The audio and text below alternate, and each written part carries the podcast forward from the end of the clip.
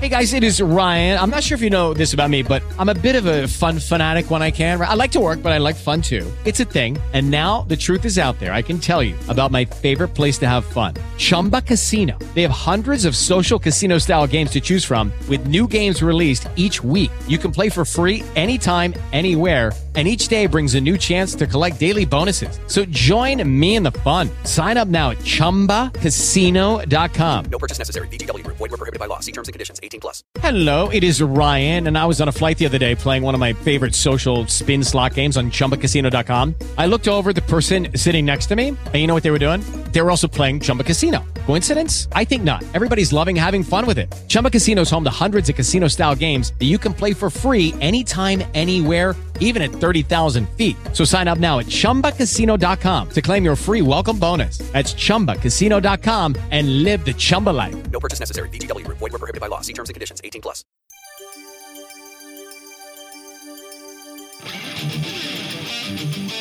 Parece mentira, pero el fucking 2020 no se quiere ir.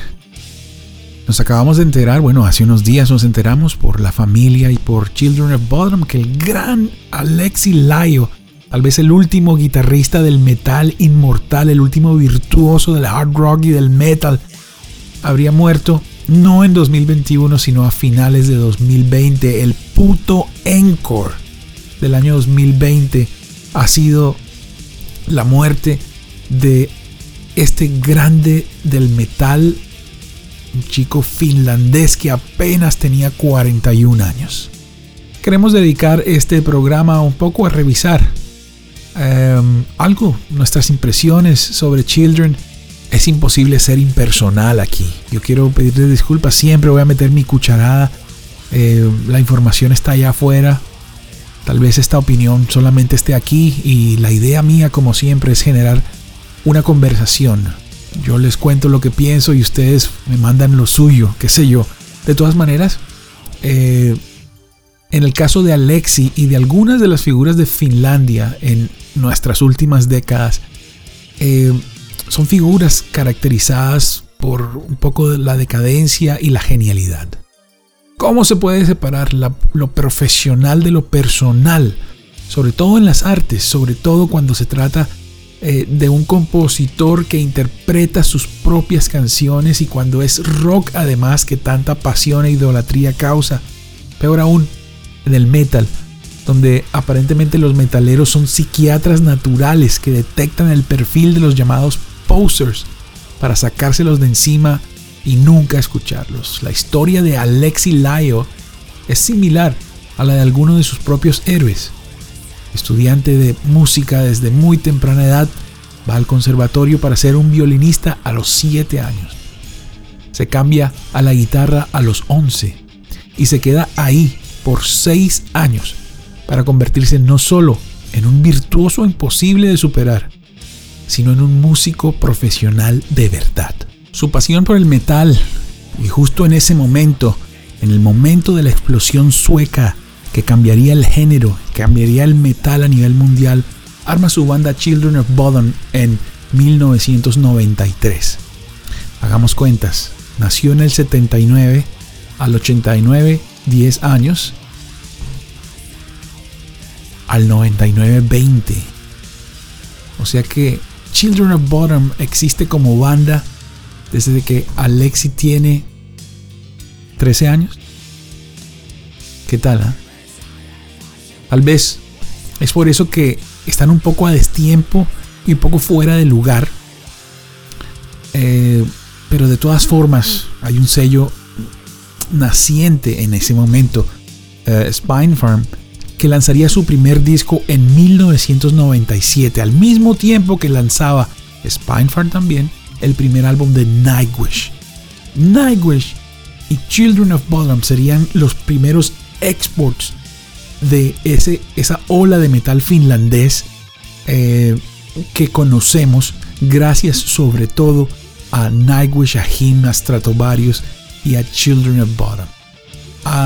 Hacia el futuro, pocos años después, Spine Farm sería comprado por Universal y Universal Music por ahí en el año 2002 o 2003 les daría independencia y ellos desarrollarían un pedazo pues de la historia del metal.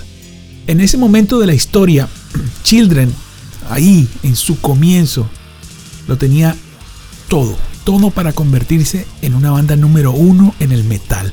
Alexi tenía una voz increíble, un intermedio entre Michael Stane, que es el cantante de Dark Tranquility, y Anders Frieden, que es el cantante de In Flames. Pero tal vez su voz era más poderosa, sobre todo después de un tiempo en el cual le mete cierta influencia Phil Anselmo Pantera, incluso en el sonido de la, de la banda, a través de la historia, ellos salen como hacia allá, eh, tal vez para conquistar algo del, del mercado estadounidense. El sonido de la banda era igualmente pesado y melódico, pero tenía algo más. Aunque los suecos ahora hacían armonías melódicas en sus solos, si es que solos se pueden decir, estaban muy lejos de ser héroes de la guitarra o virtuosos. Alexi, además de tener esa voz gutural increíble, era un monstruo de la guitarra que mezclaba influencias que nunca antes se habían podido mezclar. La pesadez del death metal, la oscuridad del black, la rapidez, la precisión del thrash técnico y el metal neoclásico de Ingve Malmsteen, incluso cositas del power metal. Para añadir un ingrediente más a la ecuación, los teclados eran increíblemente presentes. Eh, es algo que, que vimos después en Stratovarius, porque Stratovarius se hace famoso después. O, al tiempo, un poquito ahí. Lo que pasa es que el melodic metal tampoco fue muy famoso, sino hasta después del 97-98. Eh, y yo creo que el único precedente de esta, de esta incursión también de los teclados es Deep Purple, donde John Lord pues era el mago de los teclados en una banda de hard rock. Eh, estas, todas estas mezclas únicas hacían que Children fuera único. Los, teclados increíblemente presentes, un sonido brillante. Children abarcaba prácticamente todo el metal y dejaba los primeros cimientos de lo que años después conoceríamos como el folk metal. Eh, si ustedes escuchan los primeros álbums de Children, se van a dar cuenta de que esas melodías, esa manera de tocar, esa musiquita, por decirlo de alguna forma, que ellos no se inventaron, pero sí supieron implementar, la toman otros artistas hacia el futuro. Y además la pinta de la banda también era novedosa. Niños adolescentes de pelo largo y maquillaje.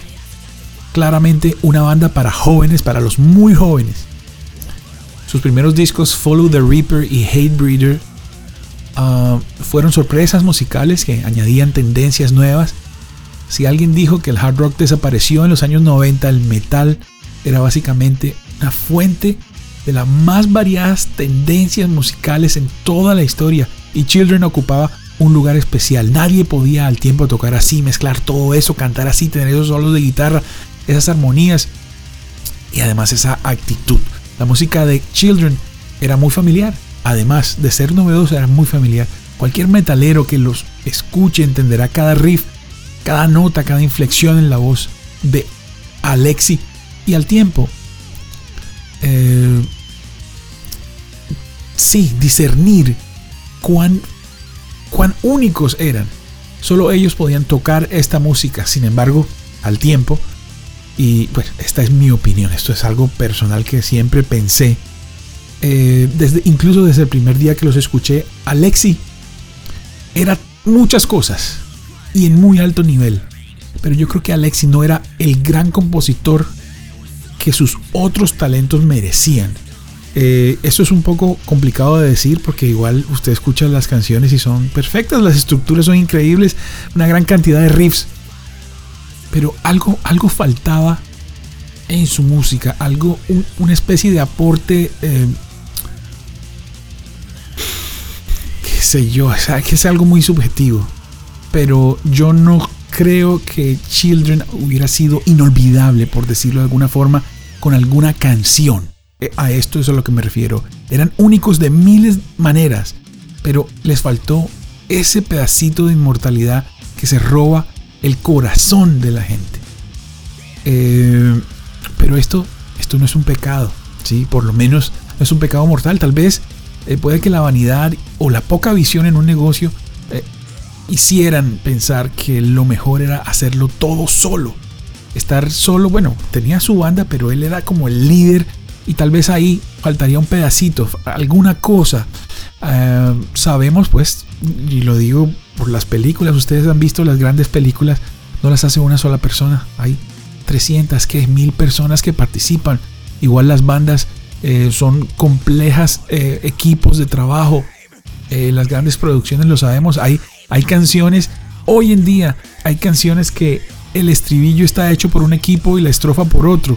Es decir, eh, el nivel de calidad, el nivel de complejidad y de exigencia del mundo ha aumentado. Y mi hipótesis aquí es que Alexi, al ser un extraterrestre de todas maneras, un gigante, necesitaba una mano adicional eh, en, ese, en ese departamento, por decirlo de alguna forma. Quiero, sí, quiero explicarme más claramente. Yo eh, no estoy diciendo en ningún momento que Children no haya sido una gran banda, una buena banda, pero en realidad lo que quiero decir es que Children lo tenía todo para ser mucho más grande que lo que fue.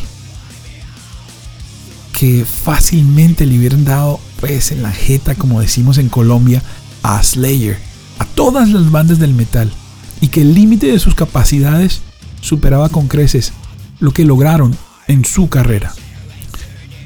Esa es mi hipótesis. De todas maneras, el desarrollo musical de Children es de todas maneras muy muy interesante y pronto tendrían hordas de seguidores que los adoraron desde las primeras notas de su primer disco.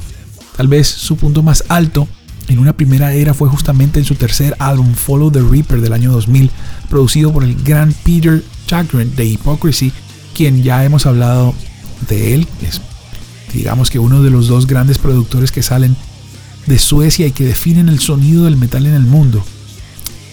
Eh, en ese momento justamente es donde un diciembre del año 2001 eh, tuve la oportunidad, el honor de traer a Children of Bottom por primera vez a Colombia, un concierto en medio de su gira latinoamericana que era recontra apretada, Children estaba saliendo adelante eh, con las uñas, por decirlo de alguna forma, bastante rudimentario todo.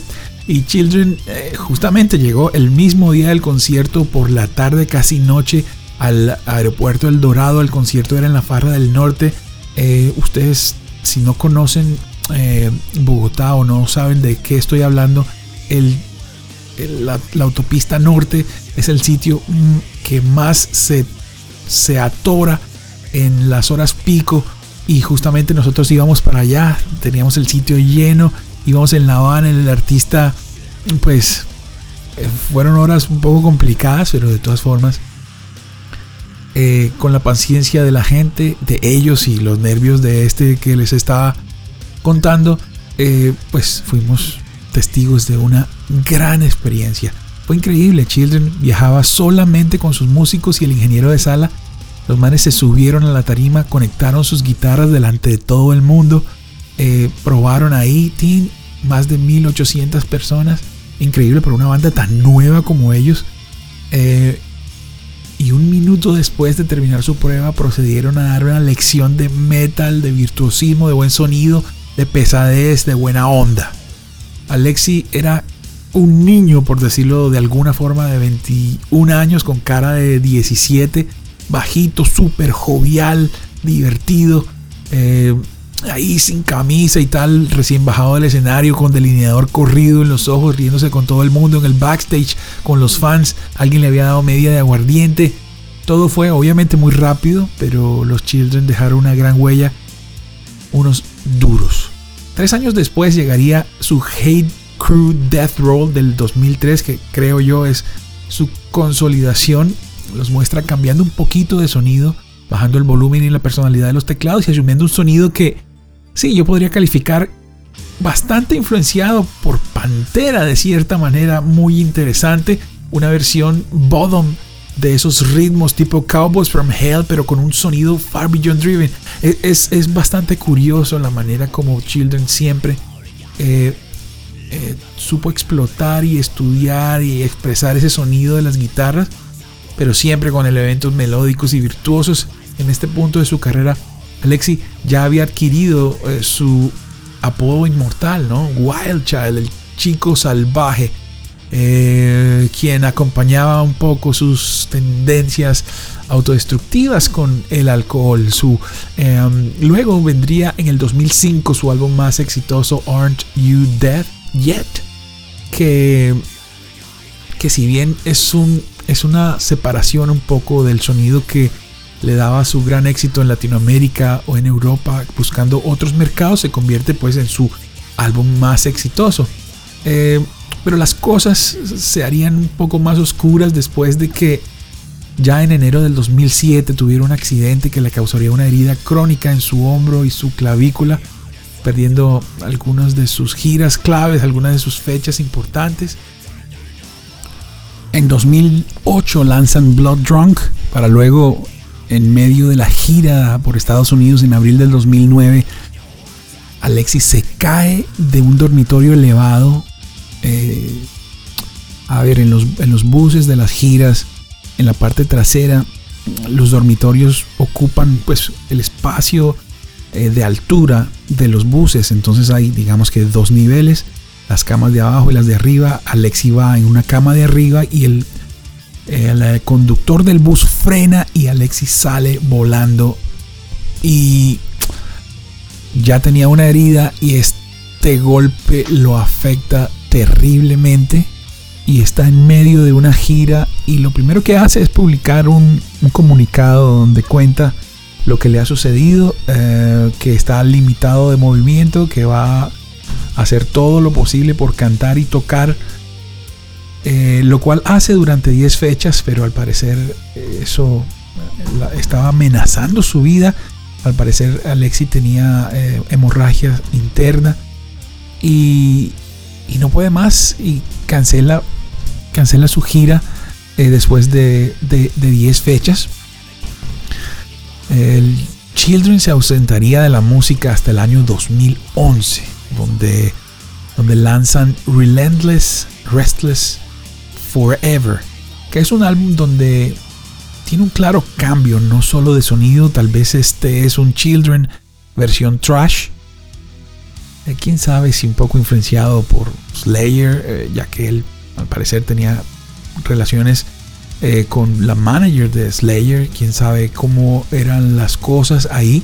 Ellos han dicho en varias ocasiones que ese disco es el que menos disfrutaron hacer o pues, sus resultados, eh, para luego retomar sus raíces desde el año 2013 con Halo of Blood, luego I Worship Chaos, que es un título complicado, ¿no? Del 2015. Eh, yo adoro el caos, siempre en primera persona, eh, Alexi. Y finalmente un gran álbum, que es tristemente una despedida y adicionalmente es una mirada al pasado en su sonido, es tal vez ese Children familiar de Hext, que es del año 2019. Sin embargo, desde su reaparición en 2011, Alexi había cambiado, ahora lucía más delgado. En 2012 tuvo que cancelar apariciones en conciertos debido a una fuerte infección y con los años cada vez más se notaría el cambio, sobre todo en el rostro y en los brazos, de Alexi. El día de su cumpleaños en el 2019, en medio de su gira por Estados Unidos promocionando Hext, um, hicieron un en vivo de, YouTube, un live. Estaba Alexi y Jaska Ratikainen, que es, um, ellos dos son los fundadores de la banda. Y Alexi aparecía un poco molesto, intranquilo, presa es muy valiente porque expresa la razón de su descontento. La mitad de los mensajes que escribía la gente era diciéndole lo delgado que estaba, que, era lo que le pasaba, que por qué estás delgado. Y, y la gente preguntaba mucho por su salud. Él, a pesar de decirlo, de hacerlo notar, de enfrentarlo, como para que la gente dejara de preguntar, no diría absolutamente nada. Si estoy flaco y qué.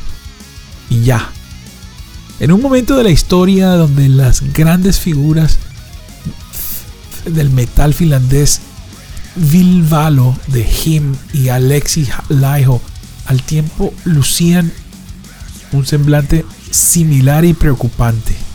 Him terminaría su carrera el 31 de diciembre del año 2017 después de 22 años de carrera y Children anunciaría su último concierto como banda el día 15 de diciembre del 2009 del 2019 estos artistas que habían compartido tantos años como íntimos amigos eh, se separaban según eh, según se dice todos los integrantes de la banda con excepción del bajista ah, decidirían pues detener la banda detenerse. Y cuando Alexi eh, pretende seguir con el nombre Children of Bottom ellos lo detienen y no se lo permiten Alexi seguiría o trataría de seguir bajo el nombre Bottom After Midnight, eh, que de todas formas dejó grabadas cuatro canciones que no han salido todavía y que seguramente Napalm Records va a lanzar. Y sí, eh, el encore de este año 2020 no es menos sorprendente de todo lo que ha pasado. La familia de Alexi y la banda en pleno anunciaron el pasado 4 de enero que Alexi había muerto en los últimos días de diciembre, perdiendo la batalla contra una larga enfermedad y pidiendo a todos privacidad y respeto en su luto. Una vez más, el rock, el metal, el death magnetic, ese, el magneto de la muerte cobra una vida más. Tal vez el más talentoso de todas las figuras de la música, Alexi Lyle, quien brilló en realidad. Pero todos supimos que era un genio y un duro y que seguramente él tenía el poder y la posibilidad de ser aún más grande.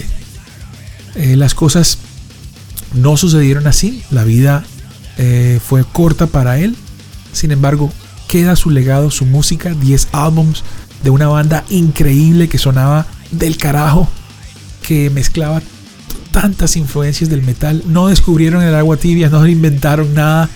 Eh, yo, digo, yo digo que nos quedaron debiendo canciones inmortales que nos robaran el corazón. Sin embargo, eran una aplanadora de metal que giraron y giraron y que siempre fueron parte de la dieta diaria de los metaleros del mundo.